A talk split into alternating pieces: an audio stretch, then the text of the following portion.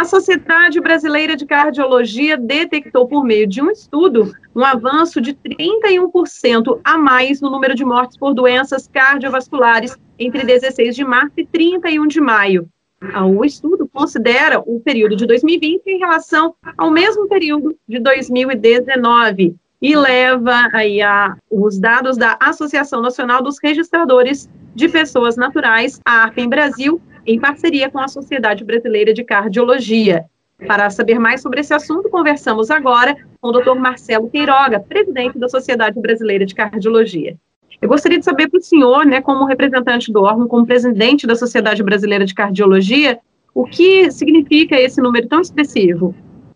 Doenças cardiovasculares, de uma maneira geral, já lideram é, as estatísticas de óbitos. Né? Então, então, cerca de 380 mil pessoas morrem todos os dias, é, todos os anos no Brasil por doenças cardiovasculares. Né? E estimamos que 14 milhões de brasileiros têm doenças do coração. Então, pense você, quando se soma a esse problema gigantesco, uma pandemia como a da Covid-19.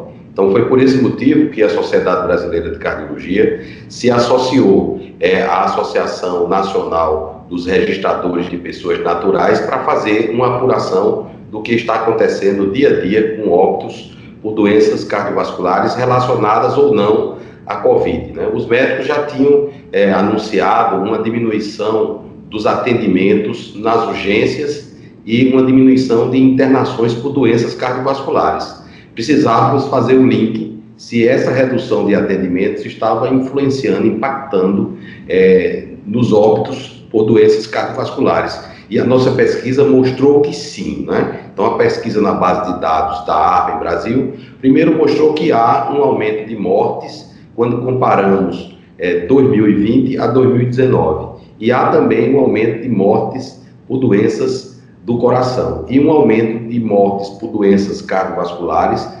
maior nos domicílios, né, o que não, nós não verificávamos com essa frequência o ano passado. Então, sim, aumentou em 31% o óbito por doença cardiovascular em domicílio. Agora, o senhor acredita que isso se refere também ao tratamento iniciado há algum tempo atrás e que depois foi aprovado pelo Ministério da Saúde, utilizando né, os derivados da cloroquina para tratamento até de casos leves e moderados de pacientes com Covid? Porque há pesquisas até internacionais que apontaram, é, pela OMS também foi ventilado né, na época, a possibilidade da cloroquina não ser tão eficaz no tratamento, mas os efeitos colaterais da doença existirem, inclusive uma certa arritmia cardíaca e outros problemas cardiovasculares. A pesquisa não permite inferir esses dados, né? A pesquisa, ela diz respeito às, certidões de óbito. Então, por aquela base de dados, não há para a gente dizer nem que há um resultado favorável do uso dessa orientação do Ministério da Saúde, nem que isso está causando é, problemas para a sociedade de uma maneira geral. Para isso, teríamos que ter uma, uma metodologia própria para poder fazer esse tipo de investigação. É, como eu lhe falei, as doenças cardiovasculares já são responsáveis por um, grande número de óbitos. No contexto da pandemia da Covid, é, isso se intensificou. Não podemos dizer que se deva exclusivamente à ação do vírus sobre o coração, né? Primeiro porque a população ela aumenta e a população envelhece. Então isso em si já é uma causa de maior mortalidade por doença do coração, porque elas são mais prevalentes nessa faixa etária. Segundo, porque com a pandemia da Covid e esse anúncio de fica em casa, muitas pessoas ficaram com receio de procurar as urgências, com medo de contrair a Covid-19, ou porque os cuidados crônicos que as pessoas têm, por exemplo, para tratar hipertensão arterial, diabetes, insuficiência cardíaca, doença arterial coronária, eles foram dificultados, né? porque a atenção primária, de certa maneira, paralisou, os consultórios médicos, eles diminuíram o volume de atendimento, então isso tem um impacto, é, um impacto negativo, no sentido de que pode aumentar o risco de óbitos, porque as pessoas interrompem os tratamentos. Né? E o terceiro ponto se deve à ação do vírus sobre o coração, porque esse vírus ele não tem uma ação só no pulmão, ele tem uma ação sistêmica e o coração é um dos órgãos mais comprometidos. O vírus pode levar a uma inflamação do músculo cardíaco, que nós chamamos miocardite, uma inflamação do pericárdio, que a gente chama de pericardite. O vírus pode ocasionar é, uma, um, quase como um quadro compatível com infarto, né, síndromes coronarianas agudas, arritmias cardíacas decorrente da afetação pelo coração da ação do vírus. Enfim, é uma doença que tem um, um espectro muito amplo é, de problemas que pode causar para os indivíduos. Os dados analisados até pelo estudo da Sociedade Brasileira de Cardiologia, ele mostra um salto de 14.938 mortes em 2019, causado por essas enfermidades cardiovasculares, para 19.573. Né? A gente vê um número quase 5 mil pessoas morreram a mais de um ano para o outro no mesmo período em relação a isso. Mas há peculiaridades em relação a estados onde ocorrem mais essas mortes e outros menos? Sim, é porque o momento da pandemia é diferente, né? O Brasil é um país continental. Nós, no estudo, avaliamos é, as capitais onde ocorreu mais óbitos. Quais são essas capitais? São Paulo, Rio de Janeiro, Pernambuco, Fortaleza, Belém e Manaus. Então, em todas essas capitais, a Covid-19 é a principal responsável por excesso de mortalidade. E em todas essas capitais houve aumento do óbito no domicílio, especificamente em função de doenças cardiovasculares inespecíficas.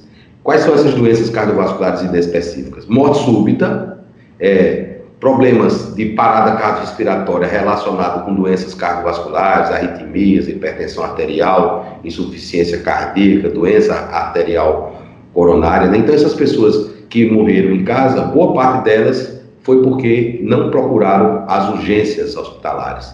E o que é que a pesquisa mostrou? Mostrou que diminuiu em cerca de 14% os atestados de óbito que têm infarto e AVC, que são as principais causas de óbito do Brasil, né? Ou seja, as pessoas estão hipoteticamente morrendo menos de AVC, o que é um erro a gente pensar assim, porque na realidade elas estão morrendo em casa e por isso não se faz esse diagnóstico. Em Manaus e em Belém, não houve esse fato de redução de atestados de óbito por infarto e AVC.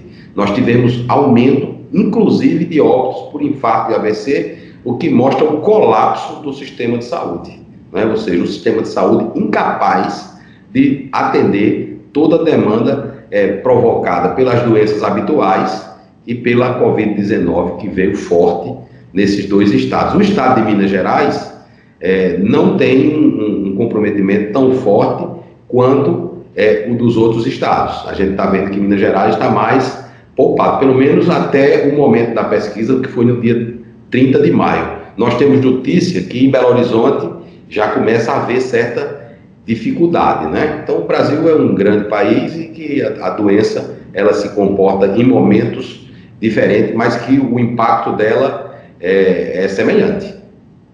Agora, quais são os sinais de alerta em relação aos sintomas para a pessoa que já tem normalmente algum problema cardiovascular, está fazendo isolamento ou trabalhando normalmente, mas que deve ficar em alerta, caso sinta algum desses sintomas, porque ela pode estar tendo aí como o senhor falou, inclusive, um aviso de infarto, né, ou de qualquer outro problema cardiovascular mais grave. Então, os sintomas da COVID já estão bastante divulgados: febre, tosse, falta de ar, perda do paladar, do olfato, né? Então, esses são sintomas, dores musculares, são sintomas da COVID. Agora, os indivíduos que são portadores de doenças cardíacas, eles podem apresentar, é, além dos sintomas tradicionais da COVID, né, pode apresentar os sintomas próprios de doenças cardíacas, dor no peito, falta de ar, palpitações, palidez, suor frio. Então, se meu amigo e minha amiga que está nesse momento me vendo ou ouvindo tiver esses sintomas, não fique em casa. Procure um serviço hospitalar. Eu acho que eu estou falando com você em Pouso Alegre, é isso? Isso, Pouso Alegre, sul de Minas. Um abraço para os meus amigos de Pouso Alegre aí do sul de Minas. Então, em Pouso Alegre você tem serviços de boa qualidade. Então, tem que procurar um hospital para que seja feito um diagnóstico. Porque se você estiver tendo um infarto, o risco de óbito é um risco considerável. Não pode ficar em casa. Senão acontece aquilo que eu falei. Morre em casa. Tá? Então, os sintomas da Covid, infelizmente, nós não temos um tratamento específico. É, há, há essa orientação do Ministério da Saúde, mas o próprio Ministério da Saúde faz uma ressalva que ainda não há uma comprovação científica da eficácia desses tratamentos. É feita essa ressalva na orientação, é bom que se diga. É, o, o ideal seria que tivéssemos uma vacina, ainda não temos. O Brasil está trabalhando parceria com as autoridades sanitárias inglesas, da Universidade de Oxford, os pesquisadores, e essa vacina vai ser testada aqui no Brasil.